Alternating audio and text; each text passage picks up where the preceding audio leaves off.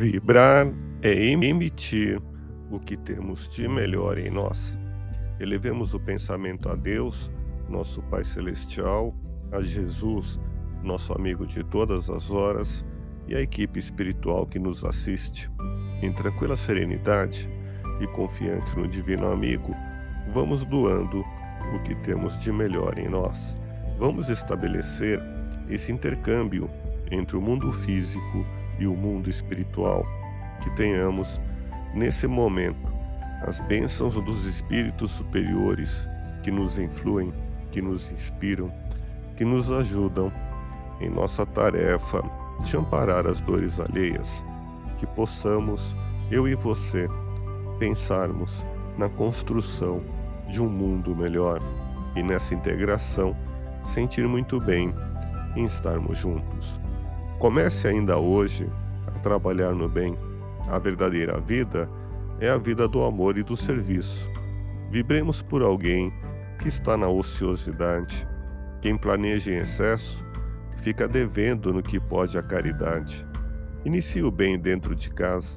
Procure dar exemplos de paciência e desprendimento, servindo a todos com bondade e dedicação. Seja útil a quem necessita de sua ajuda faça um pouco mais além de sua obrigação aos que convivem ao seu lado, que são companheiros de jornada.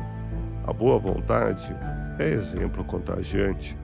Deus te abençoe e te faça feliz. Que Jesus seja louvado.